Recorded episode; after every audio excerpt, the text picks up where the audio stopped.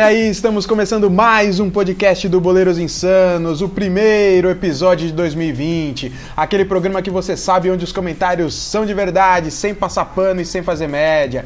E se você ainda não assinou nosso podcast, aproveita agora, ano novo, vida nova. Vai lá, estamos no Anchor, Spotify e Google Podcast. Lembrando também que você pode nos acompanhar e interagir pelo Twitter, pelo arroba podcastboleiros. E a novidade desse ano é, estamos também no YouTube, é só procurar o nosso canal Podcast Boleiros Insanos. Eu sou o Caico, hoje na missão de organizar essa bagunça, então fecha aquela janela anônima, ajeita o volume no foninho e cola com nós. Para você que quer opinião sobre futebol sem enrolação, saber aquilo que todo mundo viu, mas ninguém teve coragem de falar, começou mais um podcast Boleiros Insanos.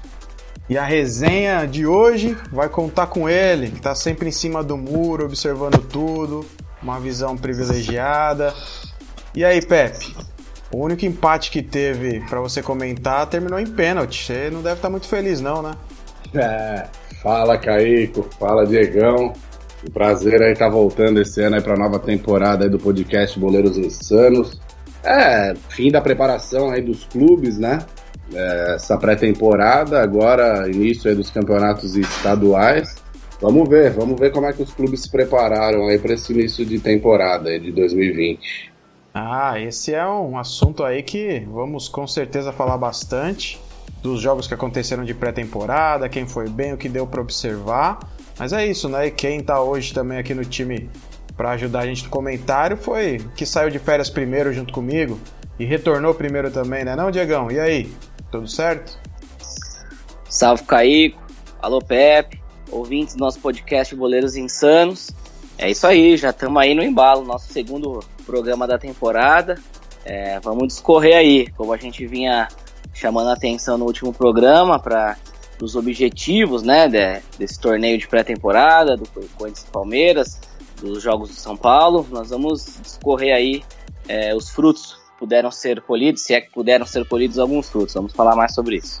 É, o senhor já pode começar com o seu pitaco então, porque é o seguinte, foram dois jogos, né? Vamos começar falando aí do, do time do povo, já que você tá a postos. Foram dois jogos aí preparatórios, jogou com o Mickey e depois com o Rei Leão. E deu para fazer o quê? Além de comprar na Outlet? Deu para ver alguma coisa?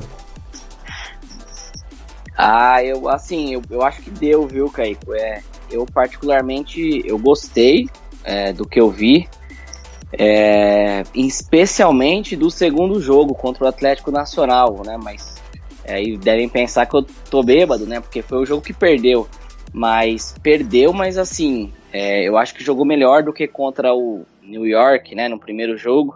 Um adversário muito frágil. Segundo, o Corinthians fez um belo primeiro tempo naquela, naquela ocasião. Depois trocou todo mundo, né? Aquele, aquele típico treinamento tal, coletivo e não deu para ver muita coisa, né? Agora, no segundo jogo, manteve a formação considerada titular e eu achei que foi muito bem. É um time que aparentemente mais solto, com mais toque de bola, criou muitas chances de gol, né? Tava 1 a 0 chegou a perder um pênalti com o Bozelli.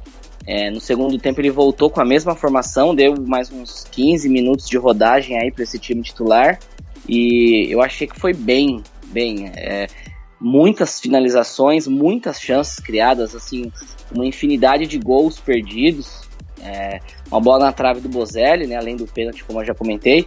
O Wagner Love perdeu dois gols inacreditáveis na, na frente do goleiro. É, o Sid Clay também perdeu um cara a cara, mas eu achei que foi produtivo, né? O, Atlético Nacional praticamente não chegou, chegou duas vezes, fez dois gols. É uma falha do Gil ali, coisa que é rara, mas ao meu ver falhou.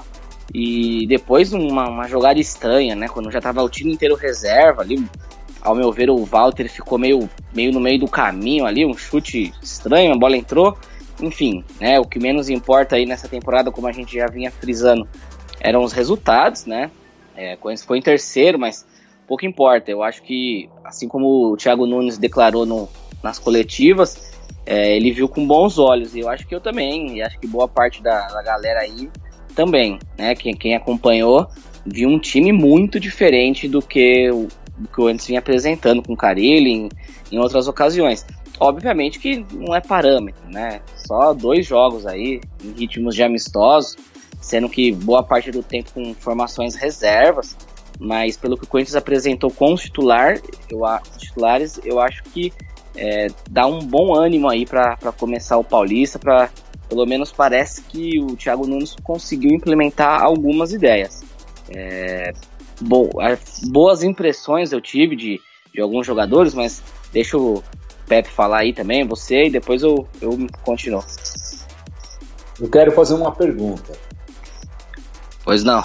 Ligão, você ficou mais triste quando o Corinthians perdeu pro, pro Boca ou quando você viu o Corinthians atacando nesse último jogo? Não, não, no, no, muito pelo contrário. Meu ponto nunca foi esse. Nunca, nunca não gostei do ataque. Eu apenas detesto defesas fragilizadas. E, e isso é um, um, bom ponto que o senhor observou, porque é, o Corinthians atacou mais, apresentou mais qualidade e sofreu muito pouco. Obviamente que o primeiro adversário não era parâmetro, mas o Atlético Nacional tem um, um, time, né? Tem uma história aí, tem um, alguma coisa a mostrar. E o Corinthians praticamente não sofreu. Né? Não sei se esse meio campo aí vai ser Camacho e Cantilho, na, no, os volantes, mas o Cantilho deixou uma, uma ótima impressão aí. Achei que, ao meu ver, é, abaixo do Luan, ele foi o, um dos melhores jogadores nesses dois jogos aí. Parece que um jogador que tem um bom poder de marcação, é, uma boa qualidade de passe e ainda arriscou uns bons chutes aí, é, boas enfiadas de bola. É, eu acho que o Corinthians não vai ficar desguarnecido defensivamente, o que claramente me alegra também. Acho que é bem por aí. Pré-temporada é para observar esse tipo de coisa, né? Errar gol é que mais frequentemente talvez a gente veja, porque o pessoal não tá aguentando nem chutar a bola, né? E mas dá para ter um esboço pelo menos do, de como o técnico pensa o time, qual estilo de marcação que ele vai colocar e por aí vai, mas é isso, época de teste, né? Não dá pra gente ficar aqui traçando também futuro dos times, vai brigar pelo quê, o que parece que existe com dois jogos que o pessoal tá vendo só de churrascada e breja, né? Concorda, Pepe? Ah, sem dúvida, né? É muito difícil você tirar qualquer conclusão, né? é, nesses jogos aí de pré-temporada, é, onde os times titulares aí atuam praticamente só o primeiro tempo, né? No outro tempo, os técnicos mudam completamente o time. Mas é, concordo com o Diego, a, a, primeira impressão foi boa, né, desse time do Corinthians. Aí o Thiago Nunes já, já com uma ideia de jogo diferente, né, do que o Corinthians vinha apresentando nesses últimos anos, com mais posse de bola, mais criação, né.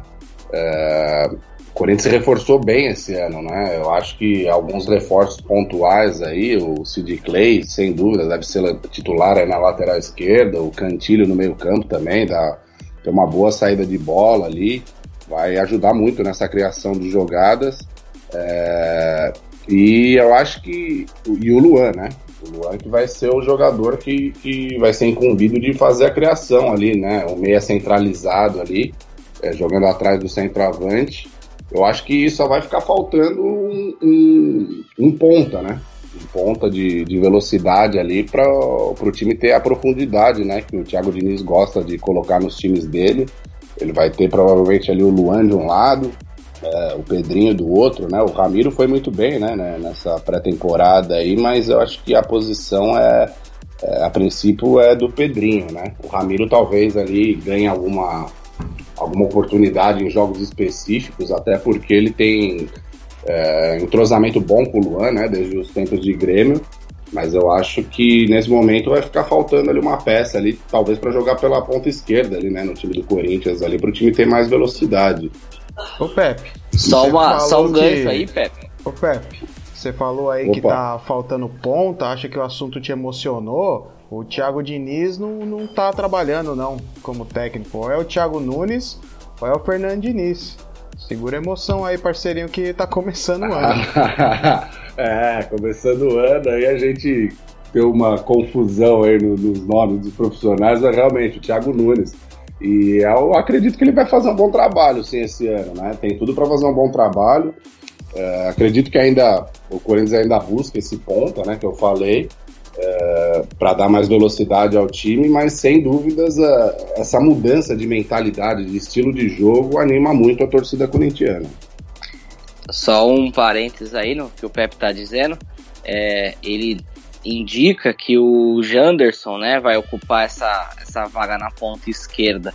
É, mas eu não sei se quando o Pedrinho voltar ao time, né? O Pedrinho vai ser o ponta direito. Não sei se quando o Pedrinho voltar, ele vai jogar com Pedrinho e Janderson, né, na mesma formação. É, Para o Janderson jogar, o, o Ramiro estava na outra ponta, né?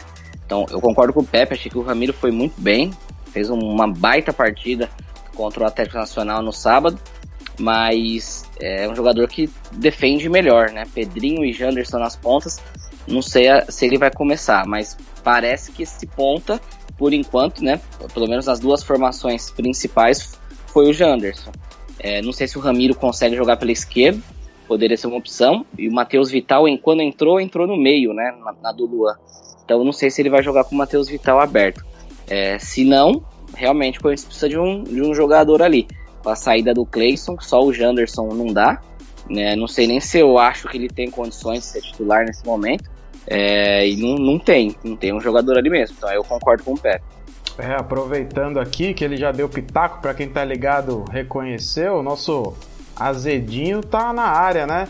E aí, Dani, bem-vindo ao podcast 2020, hein? Fala rapaziada, um ótimo ano a todos. Mais um ano de groselhada aqui no podcast, mas com qualidade. Tapa na cara com responsa. E palpitar um pouco sobre esse timão aí que vem com uma proposta diferente do que fez na última década, né? E é ótimo pro futebol, péssimo pro Diegão, mas ao menos vai dar para assistir esse time jogar esse ano. Já deu mostras aí nesses primeiros jogos, que vem com uma proposta de um técnico é, completamente avesso aquilo que é o Carilli, que foi o Tiri, que foi o Mano, implementaram uma filosofia asquerosa nesse time do Corinthians e esse cara veio para mudar, ao meu ver, para muito melhor, de uma maneira muito mais agradável. E, e acho que o time vem fortalecido com os um pouquinho mais os caras ali da frente, talvez o, os atacantes consigam se sobressair. É, cor, é, cortou um momento ali, em algum momento cortou a frase do, do Dani, mas é só para reiterar isso daí que ele comentou do Luan, eu acho que é, concordo, além de ele ser de ter um grande potencial técnico, ele vai ser favorecido pelo estilo de jogo nitidamente, né? Então deu para ver que ele não tem tanta obrigação defensiva, embora tenha sido o jogador que mais correu no primeiro jogo e acho que o segundo que mais correu no segundo, né? Então assim, é, tá mostrando vontade, tá mostrando que tá bem fisicamente. É, minha preocupação é a sequência, né? Eu acho que ele não vai participar da, de quarta e domingo é, em todos os jogos, porque justamente para preservar essa parte física, principalmente para pré-libertadores mas é um jogador que mostrou muita qualidade no Grêmio e nesses primeiros jogos deixou uma ótima impressão. Praticamente 80% vai das jogadas ali das bolas passaram por ele é, nos, no, no tem, nos tempos que ele atuou. Né? Então, um jogador que distribuiu muito bem a bola, lançamentos precisos, é, fora os dois gols né, de, de categoria, batendo bem na bola, deu muita dinâmica para o jogo ali. O meio-campo dele com o Cantijo ali acho que deu um jogo mais dinâmico pro, pro Corinthians. É, vamos ver se ele vai aguentar o ritmo aqui, né? É, mas o que a torcida tá querendo saber, Diegão, e aí você já pode fazer sua previsão, é de quando começa a cobrança mesmo, né? Que pro Corinthians vai ser quinta-feira, na Arena, nove e meia da noite, vai receber o Botafogo. E o que, que dá para esperar desse jogo aí? Muita cãibra, muita bola fora do alvo. E aí? É, eu acho que não se dá para esperar muito, né? Por ser o primeiro jogo. O próprio professor aí declarou que tá com frio na barriga, na estreia, realizando um sonho, coisa e tal. Então, assim. Como é, é que é? Não dá para esperar muito tecnicamente. Acho que o, esses times do interior eles iniciaram uma preparação antes, né? Então vão vir jogando a vida mesmo. Acho que assim, é clichê falar, mas não, não tem jeito, cara. Acho que não vai ter nenhum Jogo muito fácil aí, salvo algumas exceções, mas não dá para esperar outro resultado que não a vitória, né?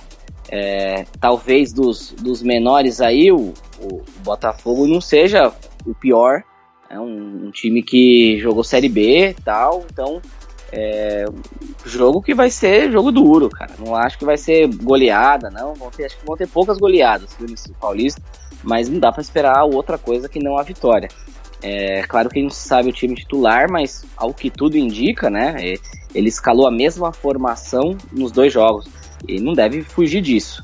Por enquanto, enquanto não tiver o Pedrinho, acho que o Ramiro tomou conta ali da posição, né? Foi bem, não vai ter o outro.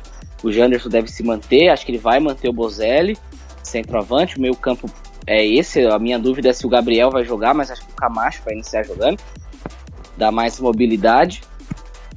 E, e a zaga, ao que me parece, Pedro Henrique e Gil.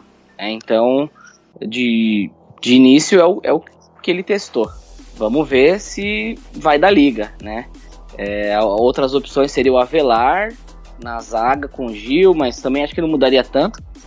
Sid Clay absurdamente fora de forma, né? O cara voltou muito acima do peso. Então eu acho que ele não inicia como titular, acho que vai continuar o Lucas Piton, menino que veio da base e foi bem. Também achei que ele foi muito bem contra o Atlético Nacional. É, não vai ser o titular, claramente, vai ser o Sid Clay, mas o menino tá muito acima do peso, né? Então acho que vai precisar de mais umas semanas aí para entrar em forma. Mas é, no, ré, no mais eu confio numa, numa vitória aí do Coringão. Acho que 2 a 0 aí pro time do povo. Entendi. O que eu não entendi foi um comentário antes aqui que queria que os companheiros tirassem minha dúvida. O professor tá de fralda para enfrentar o poderoso Botafogo, é isso? Diegão, Diegão é um mito, né, velho? Eu acho que não, acho que ele vai para cima, cara. 2 a 0 Corinthians sem susto. Não, deve tá de fralda, velho. Ele deu uma declaração falando que na barriga, né? Primeiro jogo do ano. É, uma coisa é você treinar o Atlético Paranaense, né? Outra coisa é o Coringão. Como ele disse na coletiva, é um dos maiores do mundo. Então, o rapaz é novo ainda no, no, no cenário. A hora que ele vê a Fiel ali explodindo, aí 40 mil ali, ele vai se tremer inteiro, mas ansiedade normal de início de trabalho, né? Mas não que ele vai postar uma. Vai, vai ter uma conduta defensiva, não, de, de forma alguma. Mas acho que não vai ser barbado assim, não. Mas do 2 a 0 também é o meu palpite. Entendi. E você, Pepe, vai de empate? não, não. Agora o Corinthians aí com essa nova mentalidade, esse novo estilo de jogo, acho que o professor Thiago Nunes aí vai querer dar esse desse pontapé inicial aí vencendo o jogo, né? É, contra o Botafogo de Ribeirão Preto, acho que o Corinthians não deve ter grandes dificuldades, não. Também aposto num 2 a 0 mas eu acho que é, é aquela coisa, né? Essas primeiras quatro rodadas aí, do, principalmente do Campeonato Paulista, aí vão ser complicadas, né? Até os jogadores entrarem numa forma razoável, é, vai, vai demorar um pouco, né? Principalmente para os times grandes, né? Que tem um tempo de preparação menor aí, com essa pré-temporada mais curta, né? Atualmente os jogadores já, agora já têm respeitado as férias de 30 dias, mas não tem o período adequado de pré-temporada. Isso pesa nas primeiras rodadas, né? É, câimbras aí, alguns jogadores ainda sentindo a perna aí, pedindo substituição. Mas eu acredito que o Corinthians ganha esse jogo sim, 2 a 0 É, eu tô brincando aqui, mas concordo com vocês. Acho que é vitória. Alta chance de vitória aí do Corinthians. Para não falar que todo mundo deu o mesmo palpite, eu vou colocar 1 a 0 porque os meninos ainda não gostam muito de chutar no gol, não. Ainda tem aquele cacuete de, de defender. Mas vamos aí. Um paralelo a gente pode fazer também pro maior verde do Brasil, né? Que também foi fazer compra lá em Orlando, foi dar um rolê no parque, aproveitou, jogou meio tempo ali, uma pelada com a rapaziada. E é isso, né? O que, que deu pra ver? Felipe Melo na zaga, tentativa do Veiga ali, o professor bancando o Lucas Lima. Para mim foi tudo igual. Dudu começou já a malhar as costas que ele falou que vai levar o time mais um ano. Você acha isso, Dani? Rapaz, eu não espero nada desse time para esse ano, viu? Começo desanimadíssimo, como há muito não, não fico. Palmeiras retrocedeu anos, décadas nessa gestão Gagliotti. Um time, como eu vinha falando no final do ano passado, que está com problemas financeiros, por incrível que pareça, depois de toda a bonança que, que uh, o Palestra ficou após a gestão Paulo Nobre, os caras conseguiram deixar uh, o, o clube endividado compras descabidas, salários astronômicos para jogadores que pouco produziram e tudo culmina agora com a chegada de um técnico que não ganha nada há 20 anos. Eu não sei, cara. É, ele já começa mal quando ele insiste no Veiga, né? O Veiga é um cara fraco ali e no Diogo Barbosa. Como é que um time vai ter um lado esquerdo que produz alguma coisa com essas duas múmias? É impossível esperar algo ali por aquele lado. E a grata surpresa foi o, o volante, o Gabriel Menino, parece ser muito bom jogador. Quanto aos jogos, esses jogos para mim não servem para muita coisa, não dá para ter parâmetro nenhum. Palmeiras não jogou bem, nem esperava que jogasse bem, a galera pesada, perna não, não, não responde o que os caras pensam. E, e, acho que a gente vai começar a ver alguma coisa daqui uns dois, três meses. Mas é o que você falou, né? Parece que as coisas pouco mudaram. Insistência em ver o Lucas Lima, que eu até acho bom jogador, acho que não foi tão mal nesses amistosos. Mas o que a gente vê é o Dudu mesmo, que vai ser a âncora do time mais uma vez. Não esperaria menos, acho que ele tem que ser mesmo o, o, o referencial técnico da equipe. É o desafogo porque ele é um bom jogador, mas sozinho a gente já tem a experiência de que não funciona, né? Então, ou se traz alguém para dividir essa responsabilidade, ou vai ser difícil o Palmeiras aspirar a coisas maiores. Quanto ao Felipe Melo, tá fazendo hora extra, né? Eu sei que tem muita gente esperando essa ida dele para zaga, que pode ser de repente é, uma volta dele, um resgate dele ao bom, do bom futebol, mas eu não acredito. Eu vi ele com sérios problemas de posicionamento, é, tempo errado de bola, ele saindo para caçar jogadores, porque é incentivo, o cara joga ali no meio campo onde ele faz isso há 20 anos e vai ser difícil ele mudar. E e acho isso uma temeridade, né? Ainda mais um clube que aparentemente está jogando com uma linha de marcação mais alta. É um cara lento, então ele fica exposto e acho que vai ser complicado. Vai precisar de muito treino ali e uma mudança de mentalidade dele para que se adapte mais à zaga. Inclusive, subiu mal no gol dos, dos caras, né? Do New York. Ele subiu mais, o cara se antecipou com facilidade a ele. Então, não vejo o Felipe Melo como titular. A questão é: será que o Luxemburgo vai ter peito para tirar o cara do time? Porque eu acho que é capaz de colocar ainda o cara de capitão, né? É, Pepe, deu para perceber, né? Ano novo, mas muita coisa continua igual, igual nosso azedinho aí. Concorda, Pepe? Você vê esperança no Pô Fechou?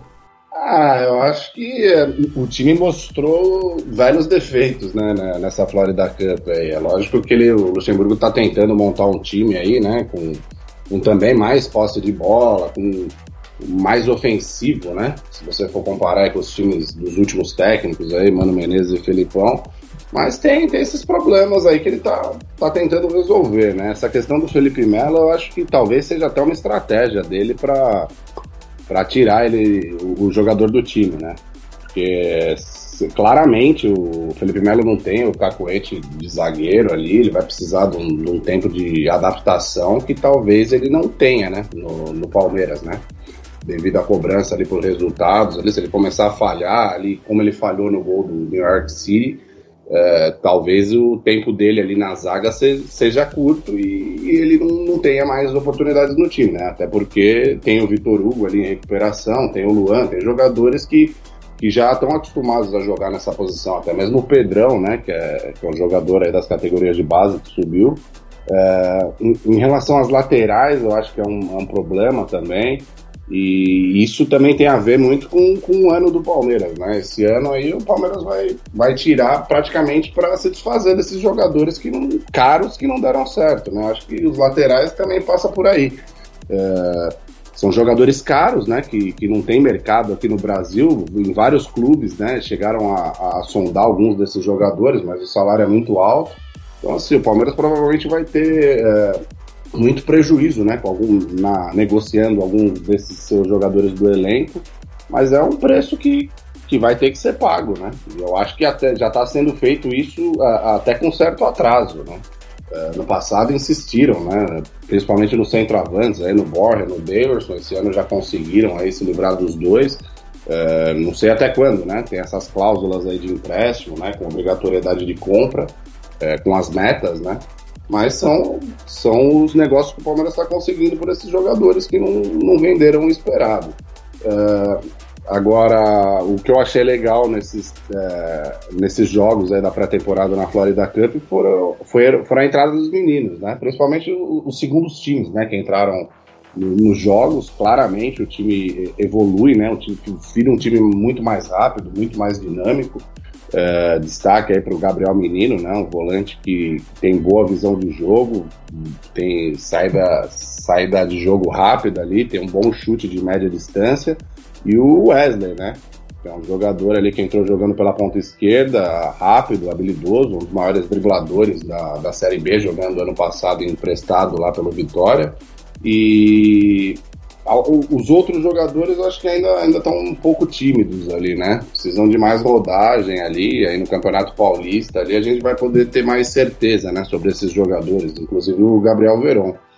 É, no treino dessa segunda-feira o Luxemburgo insistiu, né, como o Daniel disse aí no com o Rafael Veiga na ponta esquerda, eu acho que é um erro, né, jogando com, com o Lucas Lima de meia centralizada, acho que são dois jogadores que têm praticamente o mesmo perfil, né? As mesmas características. É, o time fica muito lento com eles ali, né?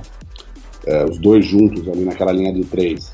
O Dudu desafogo pela direita e o destaque negativo é o Ramires, né? Ramires que ainda não, não parece não apresentar nenhuma condição, né? Para jogar ali completamente fora de ritmo, né? Parou, passou aí praticamente dois anos sem jogar futebol. Um jogador que a gente sabe que tem qualidade, espera muito, mas nesse momento aí não está conseguindo ajudar o time. Até por isso, é, o Gabriel Menino deve entrar como titular aí na, no jogo de, de quarta-feira contra o.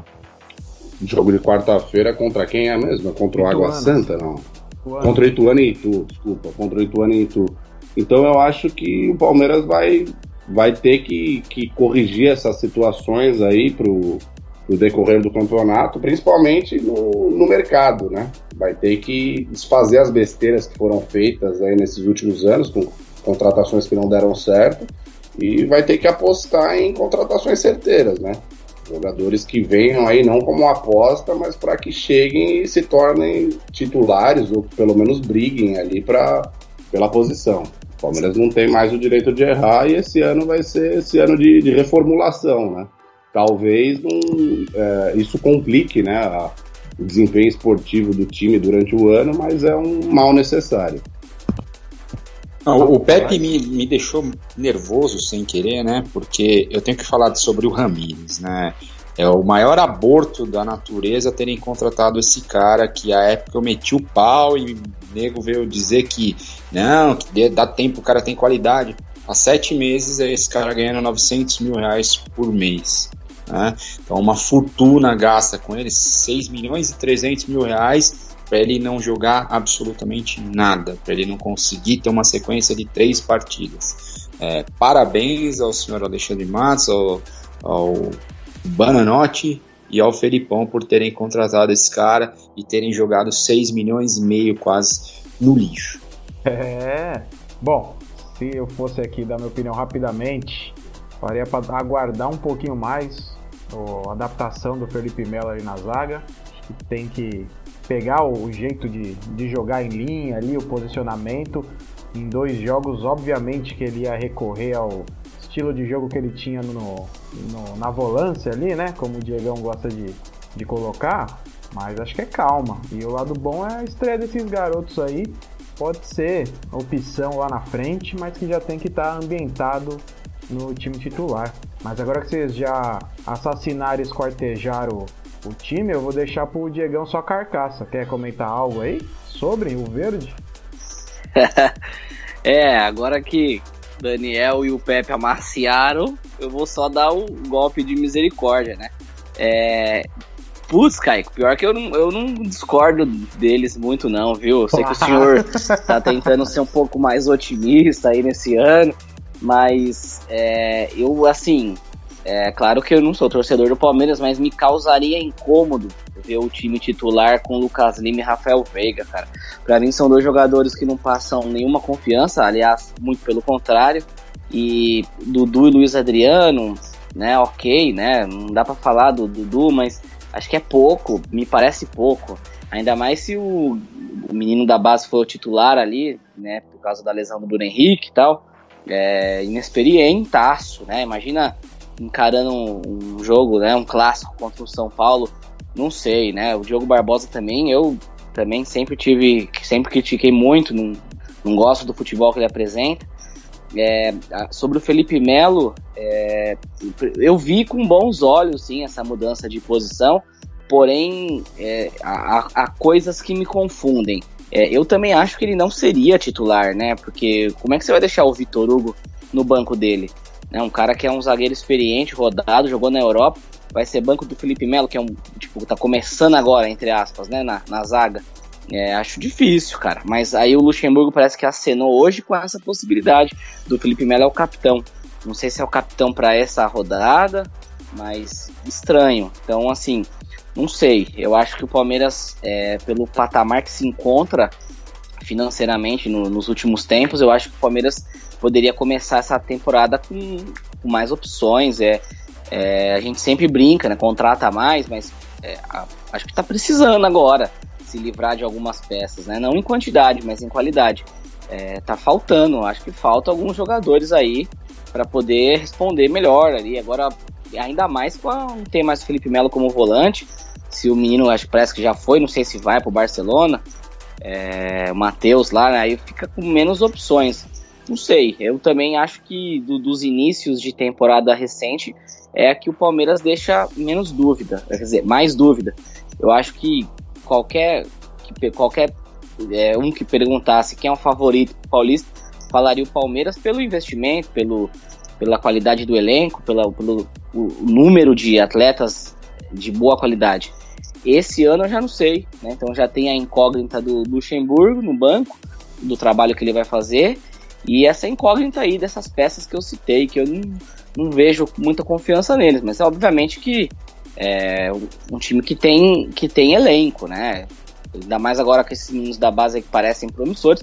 Vamos ver, vamos ver se vai dar liga, vamos ver a questão do vestiário, vamos ver se chega alguém, se chegar o, o Rony aí talvez é, melhore bastante, vamos ver, né? Não descartaram contratações ainda.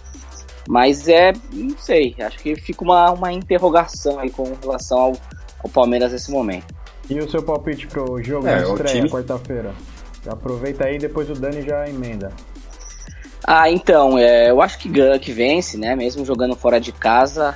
É, também não acho o Ituano um dos piores é, dentre os pequenos. É, vem de boas gestões aí já faz um bom tempo. É, acho que não vai ser barbada também não, mas eu aposto no 2x1 do Palmeiras. É, eu vou de 1 a 1 Não acho que o Palmeiras vence. O que eu queria dizer é que para mim, o Luxemburgo não tem peito para tirar o Felipe Melo. O Luxemburgo está longe de ser aquele técnico que batia de frente com estrela do, de time, como ele foi na década de 1990. Hoje ele não tem peito para isso. A maior prova é a primeira atitude dele chegar no Palmeiras, reunir com é, lideranças do elenco, com diretoria e torcida organizada, né? Foi a primeira atitude dele, com aquele sorriso amarelo, pedindo a benção ali do Paulo Serdã como se fosse um capo, como se fosse o dom.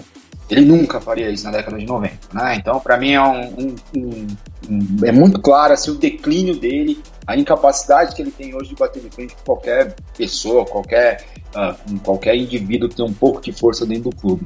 Duvido que ele coloque o Felipe Melo no banco. Para mim, vai ser o capitão da equipe ao menos nesse início, a não ser que jogue muito mal. É, rapaziada, vamos aguardar quarta-feira, né? E logo depois tem clássico que a gente vai voltar nos próximos, nos próximos episódios para comentar, mas vai estar feio, hein? Acho melhor trocar até de time. Vou falar de um que tá em crise mais tempo que para aliviar esse estresse, né? Vamos falar do São Paulo. Não deu, velho? Fala, fala seu palpite, pensei que você tinha falado. Vai lá. Não, também acho que vai ser jogo difícil, hein? Principalmente por esse, por esse time do Palmeiras ainda se mostrar muito, muito travado aí no meio campo, na criação de jogadas, mas eu acredito numa vitória aí com a entrada dos meninos aí no segundo tempo, eu acredito numa vitória de 2 a 1 um. Boa. Também acho que o Palmeiras leva 3 pontos e vai de 2 a 0 para contrariar vocês. E vamos aguardar. Quarta-feira é a estreia. Põe os meninos rabisqueiro lá e deixa o Dudu no comando de ataque e acha que resolve. Mas e o São Paulo? O que, que a gente pode falar? Porque o São Paulo nem teve Florida Cup, né? Fez jogos amistosos por aqui, goleou no primeiro, no segundo, é, o pessoal já começou a pressionar. E aí você vê postagem de jogador falando que dessa vez vai, agora me preparei, tenho pré-temporada. E aí tem tanta incerteza ou mais que o Palmeiras, rapaziada? Fala aí, Pepe, aproveita que você já tá no, no embalo. Pepe caiu, mano. Olha o Pepe aí ao chão, enquanto você se restabelece, Pepe. Tomara que não tenha machucado muito. Fala você então, Dani. Opa, tô de volta. então vai, Pepe. Mas antes, é, se o boleto tá pago da internet que tá osso. Ah, tá difícil aqui, viu? O assunto agora é o tricolor, né? Tricolor querido do Morumbi. É, o São Paulo também sem grandes novidades, né, para esse, esse começo de 2020.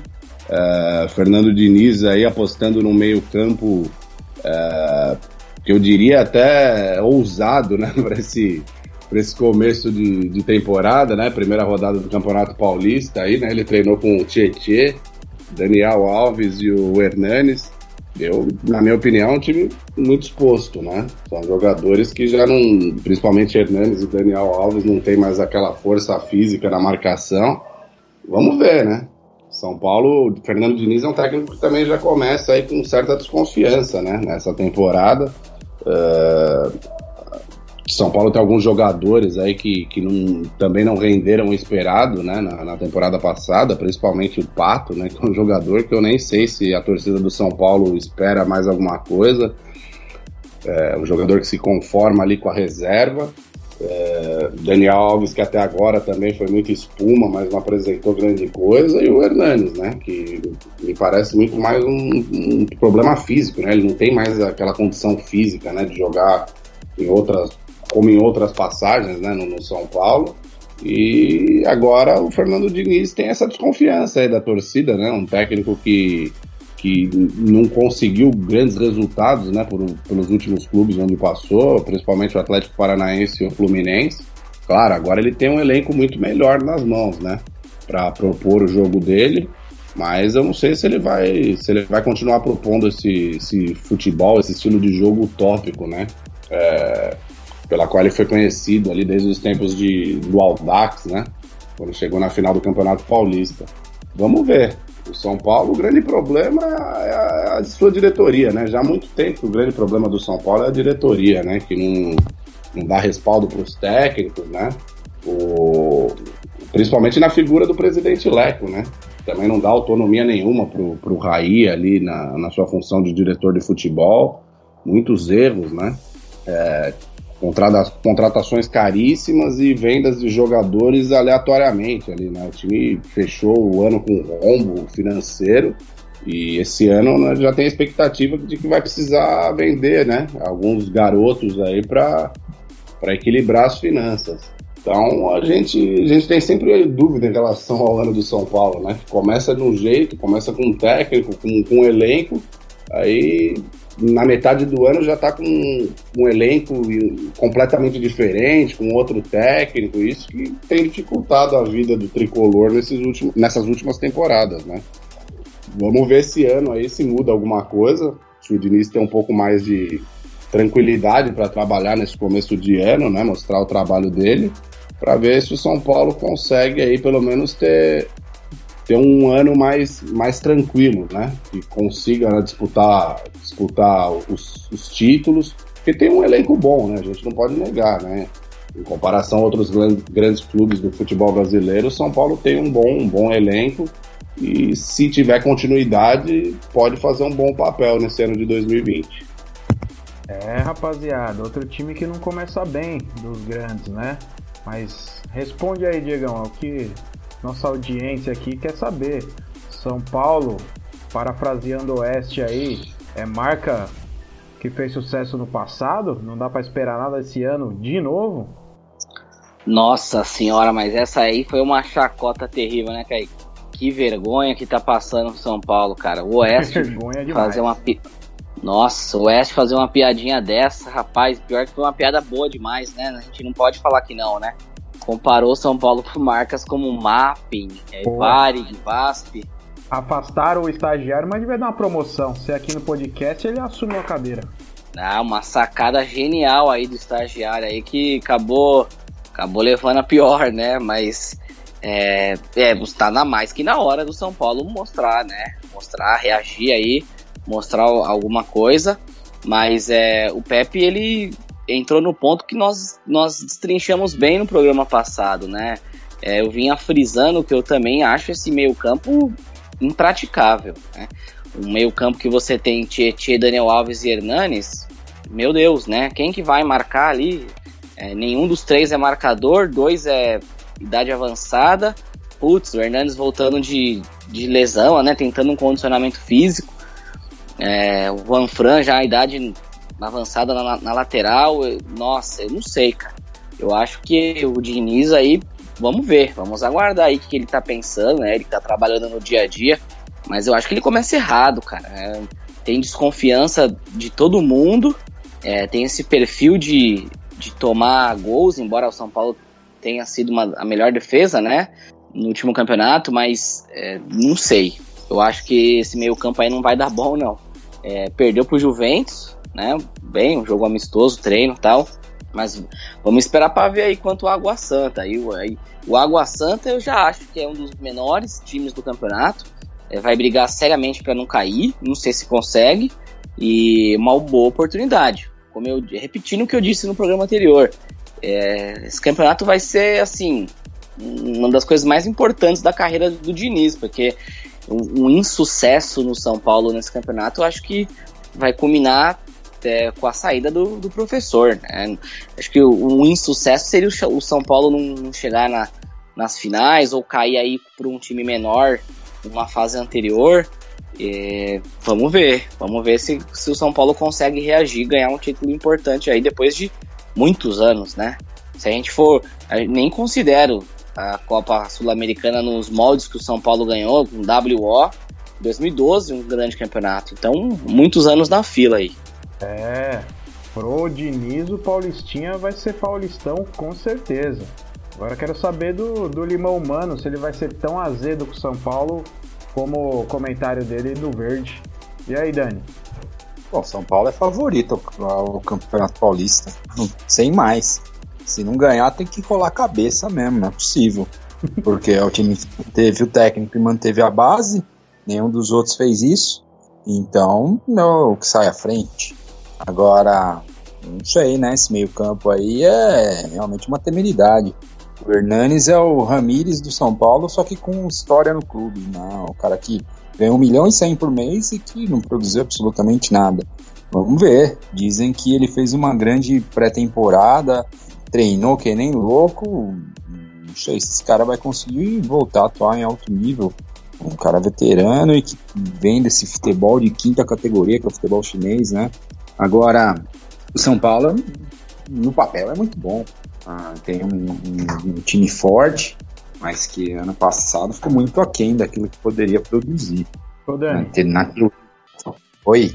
O Vavá mandou mensagem aqui falou que esse meio-campo tá certinho, que é habilidoso, toca bola, criativo. É do jeito que o futebol tem que ser. Ah, mas peraí, né? É, esse meio-campo funcionaria em 1962, talvez em 58. É, não funciona nem no Palmeiras de 94 atual e quem dirá no São Paulo de 2020, né? Então. O Vavá ainda incluiria o Ganso e o Gerson nesse meio campo aí, né? É, provavelmente. Provavelmente colocaria esses caras. Mas. Não sei, cara. Não sei. Acho que São Paulo é, é aquilo que eu falei, o final do trimestre, final do, do, dos últimos três meses do ano passado. É uma incógnita. Todo ano se deposita algum tipo de esperança no São Paulo e todo ano é a mesma coisa, fracasso atrás de fracasso. É que o Pepe falou no início, o problema é a diretoria, como a gente vem falando há muito tempo aqui, né? E eu concordo com o Diego, se não ganhar, o Diniz cai. É um cara que não tem, não tem, não vai ter suporte caso o resultado não venha em campo, cara. É, então é quarta-feira contra o Água Santa. Vamos ver palpites, né? Para mim, São Paulo tem que ganhar e ganhar bem, porque a Água Santa para mim é cachaça. Para você, Dani, quanto vai ser? Acho que 1 a 0 São Paulo. E aí, Pepe, Diegão, vitória São Paulina, sem, sem resenha? Ah, sim. É, para mim é 2 a 0 aí, só não palpito 3 porque início de temporada, né? São Paulo perdeu pro Juventus. 2 a 0 Aí Água Santa é um time que até pouco tempo era da Vars, né? Tem estrutura nenhuma, não tem nada. Marcos Assunção agora assumiu aí um cargo da diretoria aí, sei lá, gerência, mas não dá. É 2 a 0 se, se jogar com o pé, com o pé leve, né? Ah, eu acho que o São Paulo vai ter mais dificuldade, principalmente jogando com esse meio campo aí todo aberto. Mas eu acho que no final das contas acaba saindo com uma vitória, 2 a 1 um. É, e tem o clássico no fim de semana que a gente vai voltar para comentar, mas um resultado ruim, qualquer dos lados já bota uma pressãozinha, né? Porque o Campeonato Paulista só é para isso, para botar pressão onde não existe e para que a crise que não precisava ser criada. Mas, tamo aí. Se vocês estão achando. É mais um absurdo, né, desse campeonato aí. Você mais marcar um, um clássico para a segunda rodada, né? Exatamente. É, imagino do completo desinteresse até, até das torcidas, né? Os times completamente fora de forma aí, né? Acabando de sair da pré-temporada, perna pesada. Você marca um clássico desse para a segunda rodada, você só esvazia o jogo e um jogo que poderia ser muito mais interessante aí, mais do meio para o fim da tabela, né? Ah, com certeza. E se vocês estão achando aí que o ano do São Paulo mais uma vez vai ser uma incógnita, imagina quando a gente começar a falar agora do time que perdeu os principais jogadores, foi abandonado pelo técnico, não trouxe ninguém, fez duas trocas ali de qualidade duvidosa e estava sem técnico até uns dias atrás aí, trouxe um gringo para ver se gringo é o que resolve. O que você acha, Pepe? Aproveita aí e fala do seu time que o Santos, eu não consigo nem palpitar o que será desse ano do, do Santácio. Ah, é, eu acho que dos quatro grandes aí de São Paulo, o Santos é o que chega com mais dificuldade para esse ano de 2020, né? Perdeu quatro atletas importantíssimos aí, né, nessa virada de ano, o Vanderlei, o Vitor Ferraz foram pro Grêmio, o Jorge também saiu, é, o Gustavo Henrique foi pro Flamengo, era um time que se no ano passado já tinha um elenco reduzido, né, em que o, o, o professor Sampaoli tirou leite de pedra, esse ano é muito mais complicado, né? Santos com graves problemas financeiros ali, poucas receitas, e apostou novamente num técnico estrangeiro aí, né? Professor Jesualdo aí, né? Que é o mestre do, do Jorge Jesus, do, do José Mourinho, né? Foi tricampeão lá no, lá no Campeonato Português pelo Porto, mas que também já vinha é, trabalhando como comentarista, né? Na, na TV portuguesa ali, né? Muitos diziam que nem pensava mais em ser técnico de futebol e ver essa proposta do Santos. É um técnico que também tem uma proposta de futebol ofensiva, mas é, a gente sabe, né, que mesmo que o time consiga ali é, jogar bem, de uma forma agradável, para conquistar resultados, você precisa também de, de peças ali, né? O São Paulo, ano passado, ele, ele começou a, a montar um, um, bom time, principalmente do, do meio para o final do ano, né? no começo do ano foi muito questionado ali com, com eliminações precoces, né? Principalmente na Copa do Brasil e na Sul-Americana, mas ele conseguiu armar um time. Tinha, o, o Santos tinha algumas peças ali é, estratégicas, fundamentais na base do, do, do time. Agora perdeu jogadores importantes e por enquanto não, não, se fala em reposição, né? O que se fala lá, lá em Santos é que o Santos esse ano deve contratar alguns jogadores, principalmente para compor o elenco, né? porque não tem é, para brigar, né, por vaga ali, mas nenhum titular incontestável, né, porque o Santos não tem, não tem um, um orçamento para isso esse ano. Chegou o Raniel, né, que é um, acho um jogador razoável, né, que surgiu no Cruzeiro, no São Paulo não teve grande destaque. O Madison para lateral direita ali também é um jogador que, que também não chega como titular, é incontestável. Então acho que o professor Josualdo vai ter grande dificuldade para montar o Santos esse ano, principalmente depois de toda a expectativa, né? É, é, que o, de, de, todo o trabalho né, que foi feito pelo São Paulo ano passado, esse ano se cria uma expectativa né, sobre o trabalho do, do Gesualdo.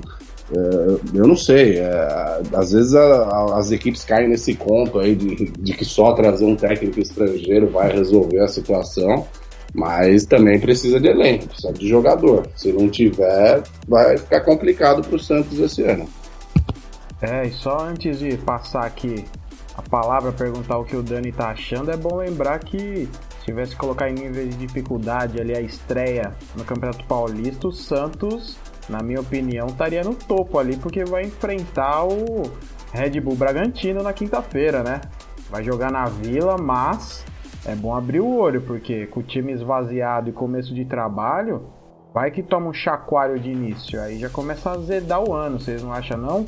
É, que o Red Bull ainda tá sem técnico, né? Tem ainda essa indefinição aí para esse ano, mas é, é, uma coisa que o time deve correr atrás rapidamente aí, porque é, contratou bons jogadores, né? Vem com uma, uma boa proposta né, esse ano aí, né? Jogadores jovens de um qualidade, capacidade técnica, mas precisa resolver logo essa questão do, do técnico, né? E o, o, Red Bull pode ser um problema aí maior até para o Corinthians, né? Que está no grupo dele, né? Então, provavelmente devem, devem se enfrentar em umas quartas de final. É isso aí. E aí, Dani? O que esperar desse Santos? Se bem que sempre, todo ano a gente fala que o Santos é o que vem pior ali, mas sempre desempenha bem, né? Os meninos que aparecem dá um, dá um caldo ali, né? Dá um respiro pro time da Vila. Ah, eu, cara, é, pra mim não é nada de novo, né? O, caos que o Santos se encontra não tem nada de evidente nessas previsões minhas, e sim acaba sendo óbvio. Eu dizia que quando o São Paulo saísse seria terra arrasada. E foi o cara sair, já uma penca de jogador abandonou o barco também. Foram procurar novos ares, clubes que que estão que têm aspirações maiores, como foram o Gustavo Henrique, o Vitor Ferraz, o Vanderlei, por aí vai, né?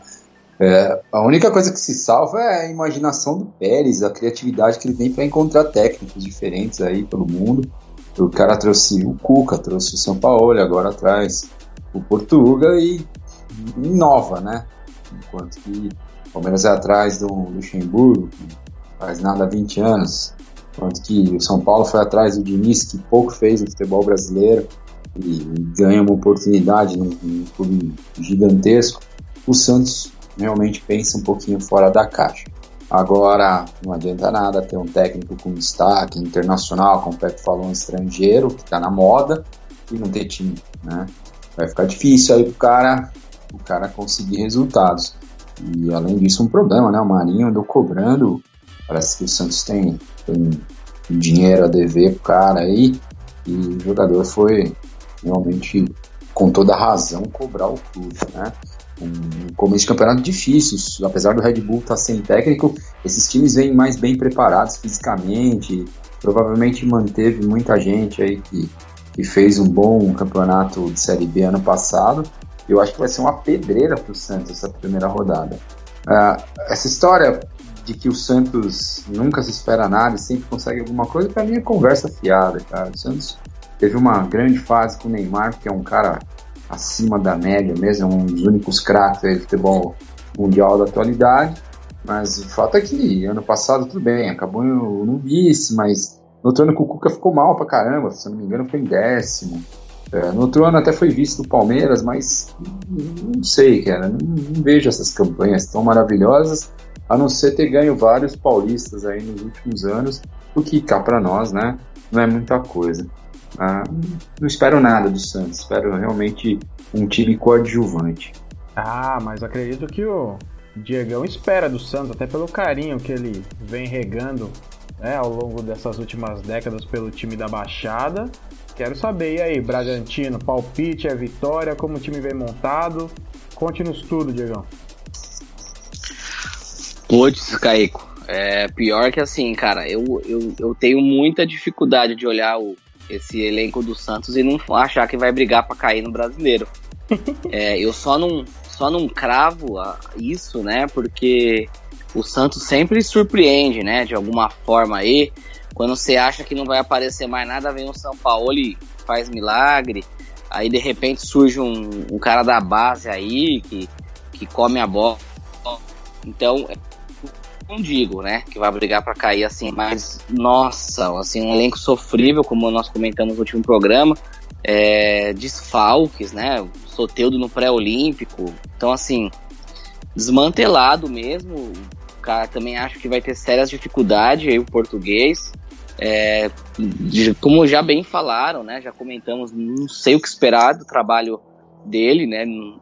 Embora seja tenha um, um, tenha um bom renome, né? Na Europa, no Portugal, mas não, não sei como é que ele vai orquestrar esse time. Ele não esboçou né, os treinos fechados, então não esboçou nenhum tipo de escalação titular. Lucas Veríssimo, que obviamente é um titular absoluto ali da zaga, parece que se machucou, tá fora da estreia. Em contrapartida, aí o Bragantino vem em viés de alta, né? Investindo no futebol, vai jogar Série A, eu acho que vai complicar pro, pro Santos. Embora não acredito que, que vá ganhar o jogo, não. Acho que por ser na Vila Belmiro aí, acho que o Santos consegue um empate. É, palpitaria aí num 1 um a 1 um, para não falar o, que o Santos tropeça logo no início, mas palpitaria no 1 um a 1 Mas acho que as perspectivas para o Santos é, não são boas e para o português aí pior ainda, porque o cara vai ter um sarrafo muito alto, né? Então, é, o que vão, vão comparar ele com o trabalho do Sampaoli, né? Os dois são gringos, é, os dois não tiveram bons reforços, então o último trabalho é, vai deixar o nível muito alto aí pro, pro Gesualdo. Vamos ver como ele se sai, mas eu acho que ele vai sofrer a todo momento esse tipo de comparação da mídia. Se fosse o Sampaoli, se fosse. Então acho que vai ser vida dura para ele, viu? Ah, concordo. E nos resta esperar, né? Paulistão chegando, começa essa semana. E tem algum assunto que passou que os senhores gostariam de comentar? Ou é esperar a estreia dos grandes São Paulo para depois a gente fazer uma análise? Ah, só quero dizer que vai ser 1x0 Red Bull. Enganaram esse português direitinho aí. Ofereceram uma coisa para ele que é bizarra. O Santos, filho do pé. É. Vamos de palpite, então. O Dani acha que vai ser 1x0. Ah, eu acho que o Santos consegue uma vitória magra lá. 1x0 jogando em casa aí, mas. É, vamos ser otimistas aí com essa estreia do Santos aí, mas eu não mantenho esse otimismo aí pro resto da temporada, não. Caico, eu quero falar um negócio, cara. Parece que 2020 é o último ano que a, a platinada, a dona do futebol brasileiro nas últimas décadas, vai transmitir os estaduais do Rio, de Minas e do Sul. São Paulo ainda parece que vai um pouquinho mais, porque tem um contrato que não podem quebrar, mas para mim é um sinal claro que esses campeonatos devem acabar num curto prazo, o que é muito bom, né? Desde que a DECA melhore o calendário, é, com colocar as principais competições uh, ocupando de forma mais decente o ano todo e não da forma que é hoje. Agora vai ter muito crítico, né? Dizendo que os clubes do interior acabar, isso, aquilo, e paciência, né? É a lei do mais forte. Infelizmente é assim. Acho que a gente precisa muito do campeonato nacional forte e menos do campeonato regional uh, para manter esses clubes e essas federações. Ah, concordo com você e que acabe logo. O quanto antes vai ser melhor pro futebol, porque campeonato estadual já não tem relevância há muito tempo, né? É isso aí que vocês acham, rapaziada. Ah, eu só é, achei um belo discurso aí do Dani, né? mas assim, eu acho que o, o, Paulista ele é diferente, cara. Eu, eu concordo, assim, os outros estaduais são piada de mau gosto mesmo. O Carioca, assim, é ridículo. O Flamengo agora com o Sub-20 é capaz que seja campeão, porque é, Fluminense, Vasco, Botafogo são, são times asquerosos. É, o Mineiro só tem dois times há milênios, né? e agora o Cruzeiro na Série B.